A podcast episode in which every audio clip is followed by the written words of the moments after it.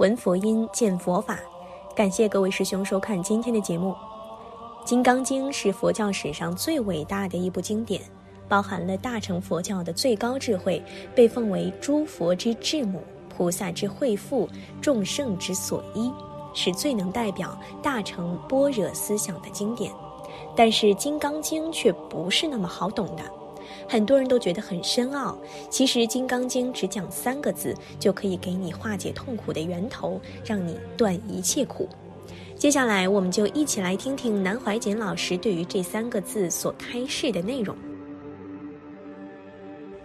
金刚经》上“善护念”三个字，鸠摩罗什不晓得用了多少智慧翻译的。后来禅宗兴盛以后，有一位在家居士学问很好，要注解《思义经》。去见南阳中国师，南阳中国师说：“好呀，你学问好，可以注经啊。”说着就叫徒弟端碗清水，放七颗米在里头，再放一双筷子在碗上，然后问：“你晓得我现在要干什么吗？”居士说：“师傅，我不懂。”南阳中国师说：“好啦，我的意思你都不懂，佛的意思你懂吗？你随便去翻译，随便去注解吗？”很多人以为自己佛学搞好了，就开始写作了。可是研究鸠摩罗什的传记，就知道他是一个到达悟道成道的大菩萨境界的人。他当时翻译的“善护念”这三个字真了不起。不管儒家、佛家、道家以及其他一切的宗教，人类一切的修养方法都是这三个字：善护念。好好照应你的心念，起心动念都要好好照应你自己的思想。如果你的心念坏了，只想修成功，有了神通，手一伸，银行支票就来了；或是有些年轻人想得神通，就看见佛菩萨了。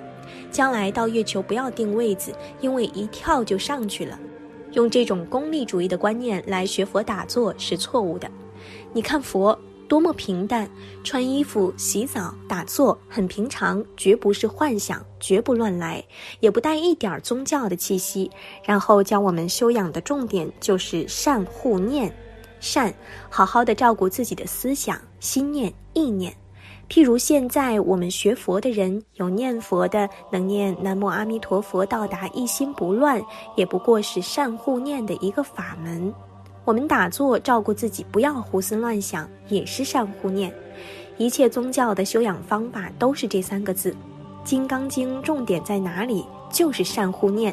大家要特别注意，因讲到善护念，我们晓得佛经、佛学里三十七道品菩提道次第修大彻大悟的方法中有四个念处，就是念身、念受、念心、念法。念心是四念处里非常重要的，随时念这个心，就知道了这个念头就是善护念。我们的这个身心很重要，念身此生无常，念心我们思想是生灭的，靠不住的，一个念头起来也立刻就过去了，去追这个念头，当它是实在的心是错误的，因为这个思想每一秒钟都在变去。什么叫念呢？一呼一吸之间叫做一念。照佛学的解释，人的一念就有八万四千烦恼。烦恼不一定是痛苦，但是心里很烦。譬如有人坐在这里，尽管《金刚经》拿在手上，也在护念。他护一个什么念呢？一个烦恼之念，不高兴。自己也讲不出来为什么不高兴，连自己都不知道，医生也看不出来。这就是人生的境界。经常都在烦恼之中，烦恼些什么呢？就是无故寻仇觅恨，这是《红楼梦》中的词，描写一个人的心情。其实每个人都是如此啊，无故没有原因的，寻仇觅恨，心里讲不出来，烦得很。有时四傻如狂，这本来是描写贾宝玉的昏头昏脑境界。饭吃饱了，看看花，郊游一番，坐在那里没有事啊，烦。为什么烦呢？无故没有理由的，又傻里呱唧的，这就是描写人生，描写的也非常恰当。所以《红楼梦》的文学价值被推崇的那么高，是很有道理的。这是我们讲到人的心念，一念之间包含了八万四千的烦恼，这也就是我们的人生。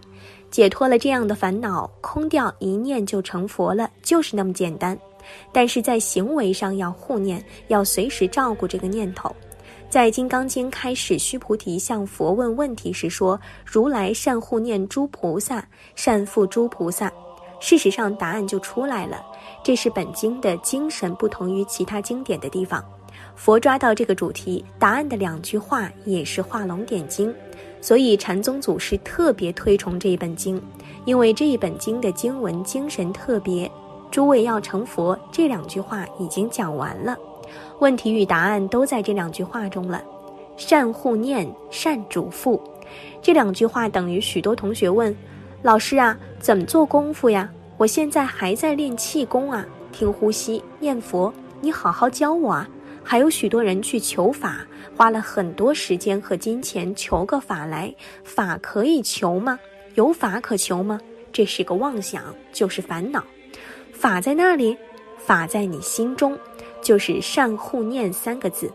善护念是一切修行的起步，也是一切佛的成功和圆满。这个主要的问题就是《金刚经》的一只金刚眼，也就是《金刚经》的正眼、正法眼藏。真正的学佛困难在什么地方呢？就是善护念。《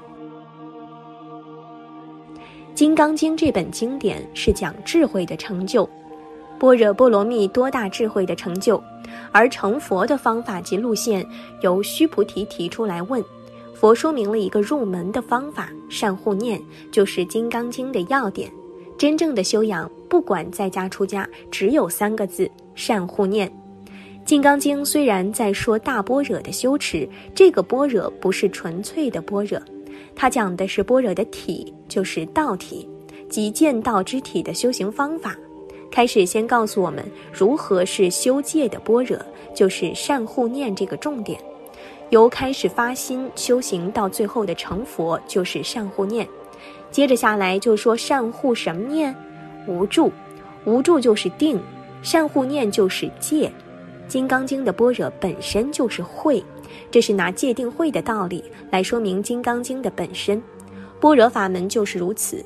如果以六度来讲，金刚经首先讲的是无助，所以令一切众生入无余依涅盘而灭度之，这是布施，布施度。由布施而达到般若的成就，正得阿耨多罗三藐三菩提，就是大彻大悟而成佛。布施以后持戒，持的是什么戒呢？持的是菩萨大戒，无我相，无人相，无众生相，无寿者相。善护此念，就是持戒波罗蜜，而达到般若波罗蜜智慧得度，智慧的成就，这是一个基本修持的阶段。由此而学佛，由此而修行，由此而成佛。知道了一切法无我，得成于忍。这句话更严重。怎么样叫忍呢？这个忍在佛法修持里是一个大境界。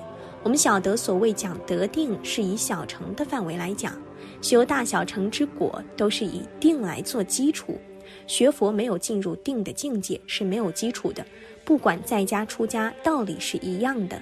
没有基础就只是一个普通学的人而已，但是定本身并不一定就是佛法。至于大乘的佛法，则必须得成于忍，得忍与得定不同。所以说，菩萨要得无生法忍，才进入大乘的境界。无生法忍不能当做定来解释。如果把无生法忍当成是定，那干脆说无生法定该多好呢？所以这个忍字要再加研究才是。再看《金刚经》的本身。六度成就中讲过布施成就，但持戒成就不提。实际上，布施的成就之中就有持戒的精神。全部经典都讲般若成就，但是却不提禅定成就。你真正得了般若的成就，自然就是禅定。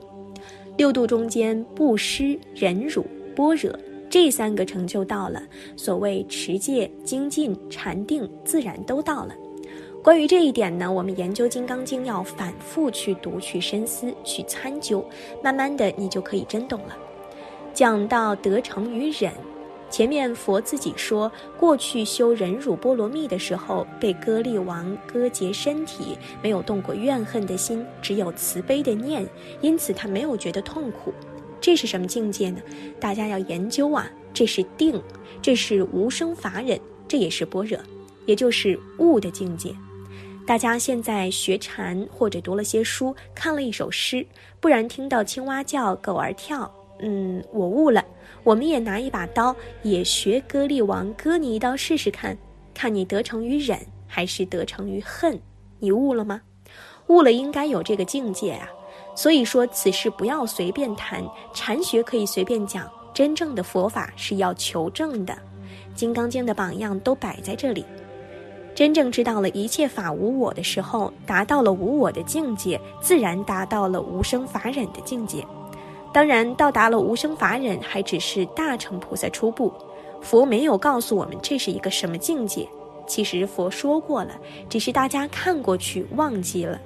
佛开头就说：“善护念，因无所住而生其心。”一切无住无相，由于善护无住无相，就可以知道一切法无我，得成于忍。《金刚经》开头，佛就已经跟我们讲了，他在传法呀。《金刚经》开始就告诉我们，修持的方法是善护念无住，由此而得成于忍，无生法忍。